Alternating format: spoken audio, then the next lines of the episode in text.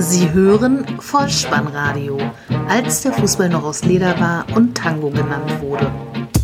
Herzlich willkommen und hallo zum Vollspannradio, der Podcast unter dem Motto, als der Fußball noch aus Leder war und Tango genannt wurde. Mein Name ist Dirk, auf Twitter unter @vollspannradio und @spike.deh unterwegs und ich begrüße euch ganz recht herzlich zur 94. Ausgabe des Vollspannradios, der VSR 068 mit dem Titel Das WM-Telegramm Nummer 2. Das Vollspannradio wünscht euch zunächst einmal einen wunderschönen Sonntagmorgen. Den Aufnahmezeitpunkt ist Sonntag, der 24.06.2018, morgens 7.30 Uhr. Ihr wisst alle, morgens um 7 ist die Welt noch in Ordnung. Zum Thema. Bei der Fußball-Weltmeisterschaft in Russland rollt der Ball. 29 Begegnungen sind zum Aufnahmezeitpunkt absolviert. Dabei gab es bisher kein einziges 0 zu 0, dafür aber schon zehnmal ein 1 zu 0. Die deutsche Fußballnationalmannschaft erringt im zweiten Gruppenspiel gegen Schweden ihren ersten Sieg bei dieser WM-Endrunde und das Vollspannradio findet bei der Besprechung dieser Partie erstaunlich viele Parallelen zum WM-Finale von 1986 gegen Argentinien. Außerdem wird besprochen, wer ist bereits ausgeschieden und wer ist schon im Achtelfinale. Viel Spaß!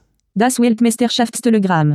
Obschon es natürlich für alle beteiligten Mannschaften an dieser WM-Endrunde ein drittes Gruppenspiel gibt, so sind doch einige Entscheidungen bereits gefallen und daher können wir uns auch von einigen Teams bereits, wenn auch nicht emotional, so dann doch ergebnistechnisch verabschieden und dazu gehören in Gruppe A Ägypten und Saudi-Arabien, in Gruppe B Marokko, in Gruppe C Peru und in Gruppe E Costa Rica sowie in Gruppe G Tunesien. Alle diese Teams sind bereits ausgeschieden und wir sagen Dos Vedanje. Auf der anderen Seite können wir uns zum jetzigen Zeitpunkt schon sicher freuen auf ein Achtelfinale mit Beteiligung von Russland und Uruguay aus Gruppe A, mit Frankreich aus Gruppe C und mit Kroatien aus Gruppe D. Nun aber zum Hauptthema dieser Episode, das gestrige zweite Gruppenspiel der deutschen Fußballnationalmannschaft gegen Schweden. Wir sind in Gruppe F. Und ich möchte diese Begegnung in diesem Podcast nicht fußballtaktisch oder analytisch besprechen, sondern vielmehr meine Gefühlslage schildern, die ich vor, während und nach dem Spiel so hatte. Dazu gehört natürlich auch eine gute Vorbereitung und da nehme ich eine Anleihe beim ZDF-Experten Christoph Kramer, der aus meiner Sicht dort eine ganz gute, passable Figur macht. Er sprach am Tag davor von einer angedachten Bettruhe, die um 23 Uhr beginnt für die deutsche Fußballnationalmannschaft. So kannte er das noch aus eigenem Erleben aus 2014. Die hat er aber wohl nie so richtig eingehalten, so sagte er. Gut ausgeschlafen saß ich so dann vor dem TV-Gerät kurz vor dem Anpfiff. Meine Gefühlslage war etwas kribbelig nach dem zweiten Sieg der Mexikaner im Spiel zuvor gegen Südkorea.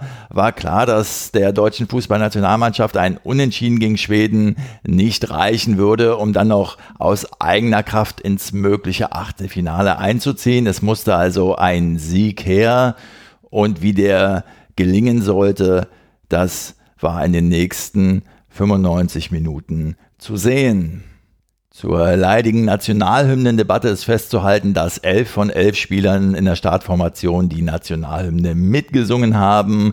Ansonsten gibt es ein wunderschönes Musikstück zu finden auf Twitter unter Sportkultur. Klaas Rehse hat sich da musikalisch versucht und der Versuch ist einwandfrei gelungen. Hinein ins Spiel. Die ersten zehn Minuten ein guter und engagierter Auftritt der deutschen Fußballnationalmannschaft mit vielen kleinen und auch schon etwas größeren Torchancen, allerdings noch keine Tore. Ich fühlte mich sofort erinnert an das 0 zu 0 gegen Lettland bei der Europameisterschaft 2004. Auch so ein entscheidendes Gruppenspiel, wo der Ball ums Verrecken nicht ins Tor gehen wollte. In der zwölften Spielminute dann ein Fehler von Rüdiger im Aufbauspiel, Ballverlust. Die Schweden schicken ihren Stürmer Berg auf das deutsche Tor zu.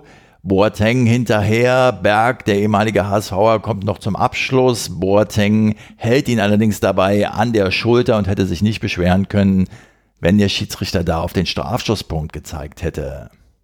18. Spielminute, erneute Schusschance von Berg und auch dort blockt Boateng mit einem langen Bein den Ball in letzter Sekunde. 25. Spielminute, Grätsche von Sebastian Rudi, dabei bekommt er einen schwedischen Fuß voll ins Gesicht und blutüberströmt bleibt er zunächst mal liegen, muss dann ausgewechselt werden. Jogi Löw sagte nach dem Spiel, dass er sich die Nase gebrochen hat. Gute Besserung an dieser Stelle. In der 31. Spielminute kam für ihn dann Gündogan. In der 32. Spielminute dann das 0 zu 1 aus deutscher Sicht, nachdem Toni Kroos einen Fehlpass in den Fuß des Schweden Berg spielt. Der gibt den Ball direkt weiter auf Claesson und der flankt von der rechten Seite und findet den Torschützen Teuwonen. Der schließt ab und hat etwas Glück, dass der Ball abgefälscht wird und über Neuer hinweg landet der Ball links hinten im Tor. 0 zu 1, die Schweden führen. 0 zu 1 war dann auch der Halbzeitstand und meine Gefühlslage in etwa so wie 1986 im Finale Deutschland gegen Argentinien beim Zwischenstand von 0 zu 2. Vielleicht können sich ja einige noch dran erinnern. 21. Spielminute, das 1 zu 0 per Kopfball von Brown für die Argentinier. Zweite Halbzeit, 55. Spielminute, das 2 zu 0 von Valdano damals. Und da glaubte man schon, dass diese Begegnung eindeutig werden würde. Damals, das darf ich an dieser Stelle wohl sagen, denn es ist ja inzwischen wohl verjährt, habe ich kurzzeitig den Fernseher abgeschaltet und erst nach dem Anschlusstreffer von Rummenigge in der 73. Spielminute zum 1 zu 2 wieder eingeschaltet. Diesmal blieb ich dran und in der 46. Spielminute kam dann auf deutscher Seite im Spiel gegen Schweden Mario Gomez für Julian Draxler. Wir schreiben die 48. Spielminute und sehen das erste Tor der deutschen Fußballnationalmannschaft bei dieser WM-Endrunde und auch der erste Treffer für Marco Reus überhaupt bei einer Weltmeisterschaft. Denn es kam so, Werner geht auf der linken Seite furios nach vorn, tanzt einen Gegenspieler aus, zieht noch bis zur Grundlinie, spielt dann flach nach innen.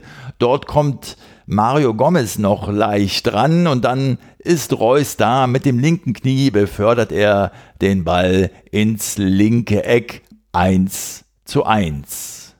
Äh, wieder beziehe ich mich, was meinen Gefühlshaushalt zu diesem Zeitpunkt das 1 zu 1 betrifft, auf die Finalbegegnung von 1986.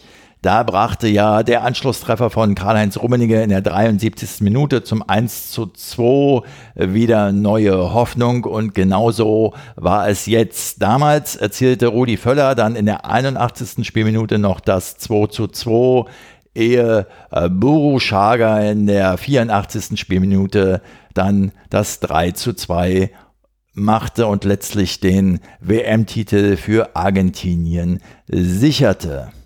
In der aktuellen Begegnung gegen Schweden hatte dann der Torschütze Marco Reus in der 61. Spielminute nach einer Hereingabe von Kimmich noch die Möglichkeit auf 2 zu 1 zu stellen. Ein feiner Versuch mit der Hacke im vollen Tempo, ganz, ganz knapp. Aber es sollte noch nicht sein. Vielmehr es gab sogar die gelb-rote Karte in der 82. Spielminute für Boateng, nachdem er Berg mit einem Foulspiel zu Boden gerungen hatte. Der Schiedsrichter Marciniak gab die Ampelkarte. 87. Spielminute. Julian Brandt kommt für Jonas Hector und hat in der zweiten Minute der Nachspielzeit 90 plus 2 also die Chance auf 2 zu 1 zu stellen. Ein sehenswerter Schuss mit rechts angenommen, mit links abgeschlossen, aber die Kugel landet am linken Pfosten. Wir schreiben die fünfte Minute der Nachspielzeit, 90 plus 5. Also Werner tankt sich nochmal durch auf der linken Seite, kurz vor der Strafraumgrenze wird er gefault. Es gibt einen Freistoß.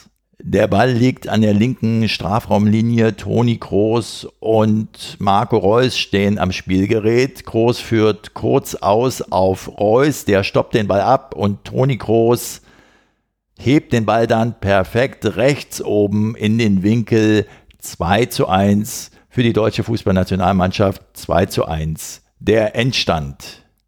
Ein letztes Mal in dieser Episode nehme ich Bezug auf die Finalbegegnung von 1986 Deutschland gegen Argentinien. Denn als in der 84. Spielminute der Argentinier Buruchaga auf das deutsche Tor zu lief, nur noch Hans-Peter Briegel hinter ihm herhechelte, da war im Live-Kommentar vom ZDF-Reporter Rolf Kramer zu hören, Toni, halt den Ball. Er meinte damit Toni Schumacher, der konnte die Kugel nicht mehr aufhalten. Argentinien wurde Fußball-Weltmeister, gewann mit 3 zu 2. Diesmal spielte wieder ein Toni die Hauptrolle. Diesmal war es Toni Kroos.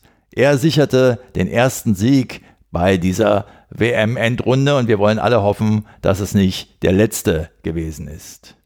Ich möchte nur noch anmerken, dass Timo Werner aus meiner Sicht als Linksaußen in der zweiten Halbzeit eine ganz famose Partie gemacht hat und ich denke, das ist doch auch eine Handlungsmöglichkeit für die nächste Begegnung. Meine Gefühlslage nach dem Spiel in einem Tweet ausgedrückt, ein Fußballspiel mit einem Ende wie ein Tennisfinale in den späten 80ern Becker gegen Lendl mit Netzroller bei Matchball.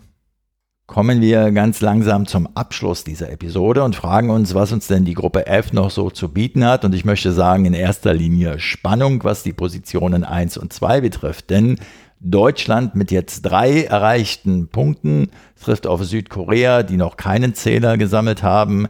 Mexiko mit sechs erzielten Punkten trifft auf Schweden, die bei drei Zählern stehen geblieben sind. Das heißt, es ist noch alles drin, was die Positionen 1 und 2 betrifft in dieser Gruppe und zur Spannung trägt auch bei, dass der Achtelfinalgegner aus Gruppe E ja auch noch nicht fix ist. Denn da treffen in den letzten Gruppenspielen Brasilien mit vier Punkten auf Serbien mit bisher drei erzielten Punkten und die Schweiz, ebenfalls vier Zähler, trifft auf Costa Rica im letzten Gruppenspiel.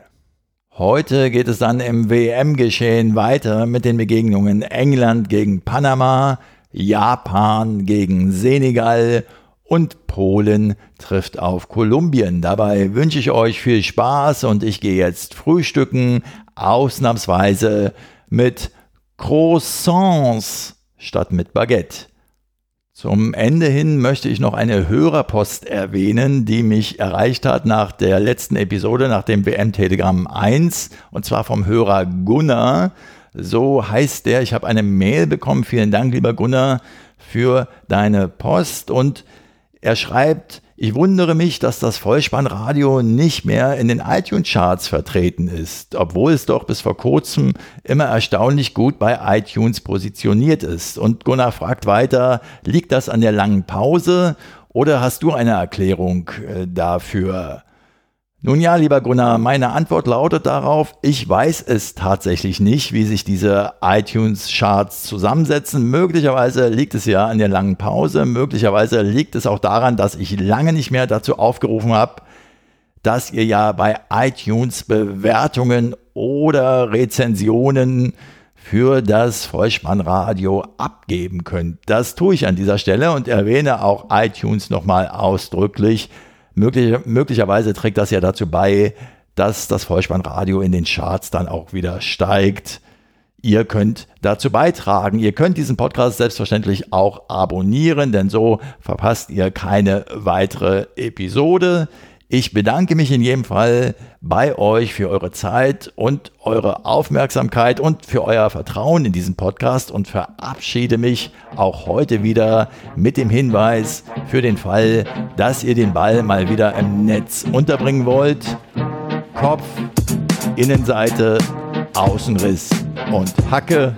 Nein, nur mit dem Vollspann geht er rein. Vielen Dank. Ciao. Sie hörten Vollspannradio. Vollspannradio. Vollspannradio. Vollspannradio. Vollspannradio. Vollspannradio.